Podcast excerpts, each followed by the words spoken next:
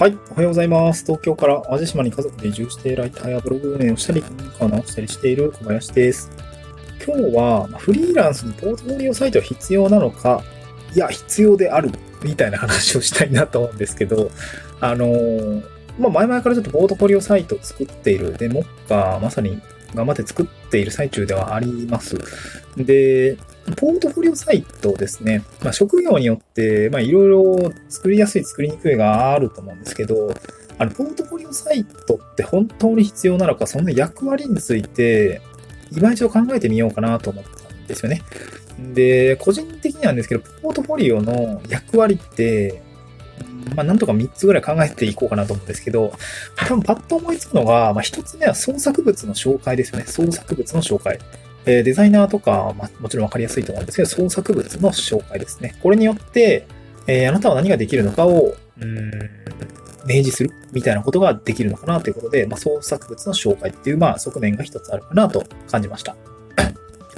で、二つ目は、うん、人間性ですね。人間性を伝える場所みたいなあ感じですかね。これはポートフォリオのもう一つの役割なのかなというふうに思いました。うんまあ、ちょっと後ほどね、ご紹介をしたいなと思います。で、最後3つ目が結構その機能的というか、まあ当たり前なんですけど、あの、窓口ですね。窓口。そう。これ意外と、うーん、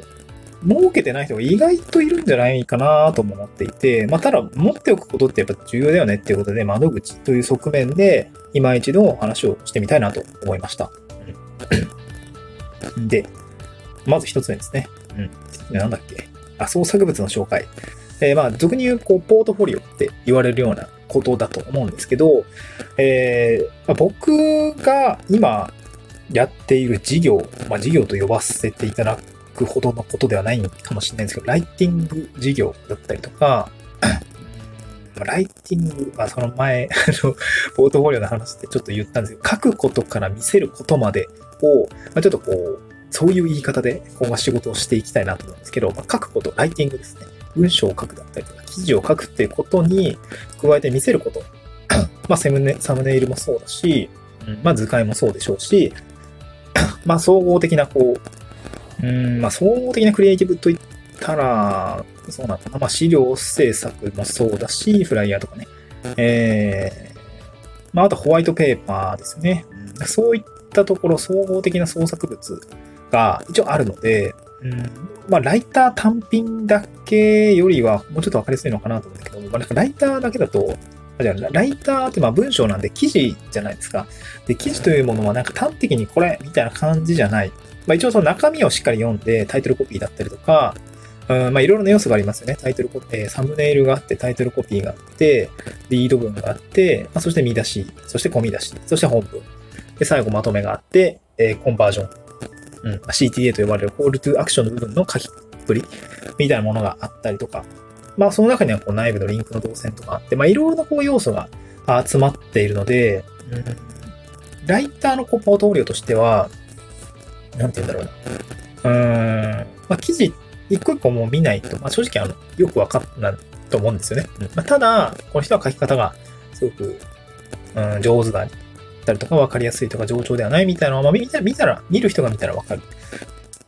し、まあ、ちょっとただ見る時間を結構割かないといけないからね、記事を読むのは。まあ、パッと見でもなんとなくわかるかもしれないけど、まあ、そういったものが必要だったりもします。で、その中で、ライターのポートフォリオでやっぱり一番重要になってくるのは、まあ、どこのメディア、どこの記事で、まあ、記名で書いてるのか、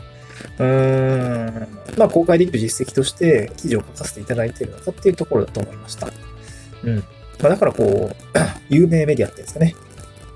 日経ビジネスだったりとか。うーん。ちょっと全然わかんないね。有名なメディアっていう概念が僕あんま分かってなくて。なんだろうな。何、何があるんだろういっぱいあるんだろうね。いっぱいあるんだけど、ああ、僕は IT 系だから IT メディアとかそうだな。えー、そういうのだったりとか、IT ビジネスニュースとか、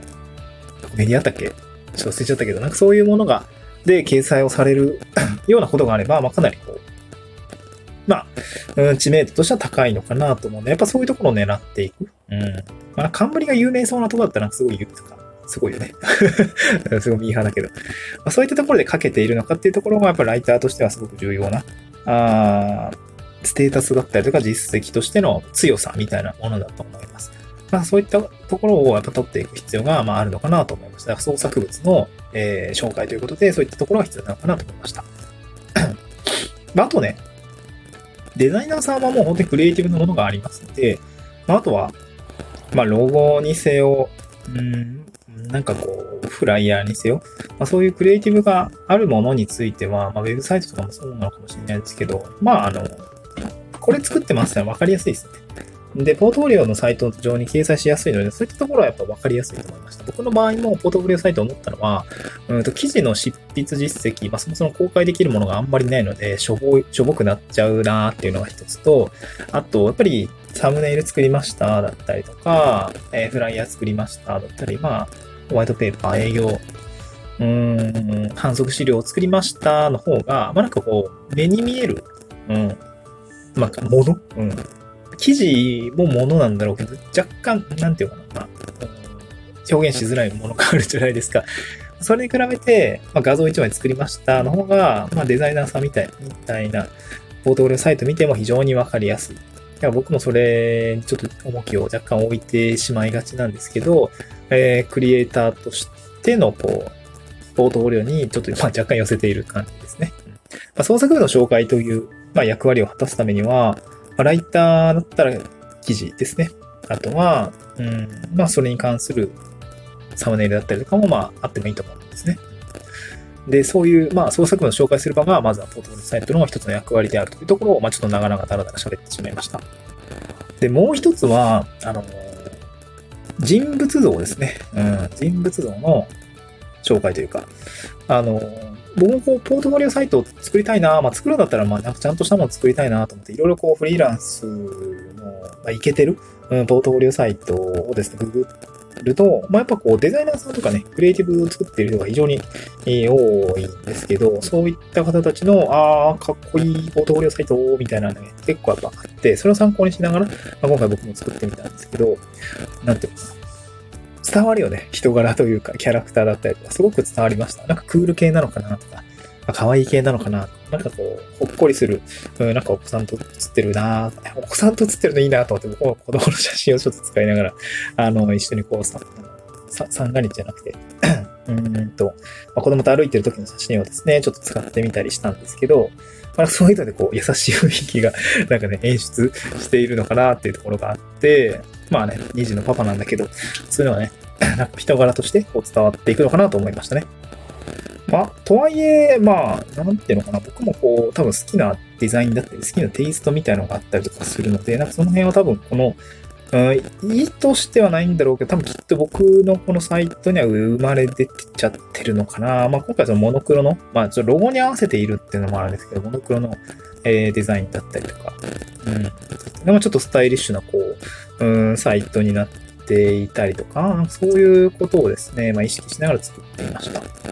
で、やっぱそこには僕自身の、まあ、写真が写っていたりだったりとか、まあどういう思いで、うん、仕事してるのかっていうのはやっぱ各ページがあるし、うーん、なんていうのか、そういうことがですね、わかるようになっています。まあ、経歴を書いていったりとかするので、うーん、なんていうのかな、そういうことがまあ伝えられる一つの場所なのかなということで、うん、なんかこう、なんていうの？まあ、ポートフォリオの役割の一つかなというふうに感じたんですね。で、最後、まあ、一つ、窓口という役割も、まあ、当然あると。まあ、まあ、Google フォーム1個作れば別に窓口になすぐできるんだけど、やっぱりポートフォリオというなんか土台みたいなものがあって、そこにこう、まあなんかコンタクトボタンみたいな、えー、押して あの、フォームがあってみたいなことって、まあやっぱりこう、あったらわかりやすいですよね。ないとさ、うーん、ツイッター運用してんだっけ？とか、インスタ運用してんだっけ？とか、DM か、どうしよう、どうしようみたいな、そもそもこういうのって、なんかこう、連絡受け付けてるような人なのかな？みたいなのってわかんないじゃないですか。うん。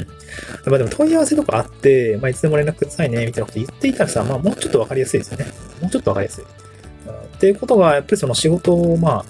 バチの営業の話前々にしたんですけど、そういうことをやろうと思った時には、こういう窓口ってやっぱりあった方がいいよな、というふうに思ったので、まあ、あの、フリーランスの方で、まあ、なんていうんですかね、こう、ポートフォリオサイトがないとか、まあ、そもそも窓口がとりあえず一個もないっていう方については、まあ、やっぱりそういうのよりは、まあ、マジの営業するんだったら、まあ、一個ね、ペラ1でもいいんで作って、まあ、ノートでもいいでしょうし、うん、なんかそういうのでやってみると、うん、いいのかなと思いましたね。まあ、なんか、まあ、ちょっと2番目に関連するんだけど、こういうのはサイト1個持ってるだけ若干ブランディングになりますよね。うん。って勝手に思ってるんですけど あのー、やっぱあった方がいいのかなとは、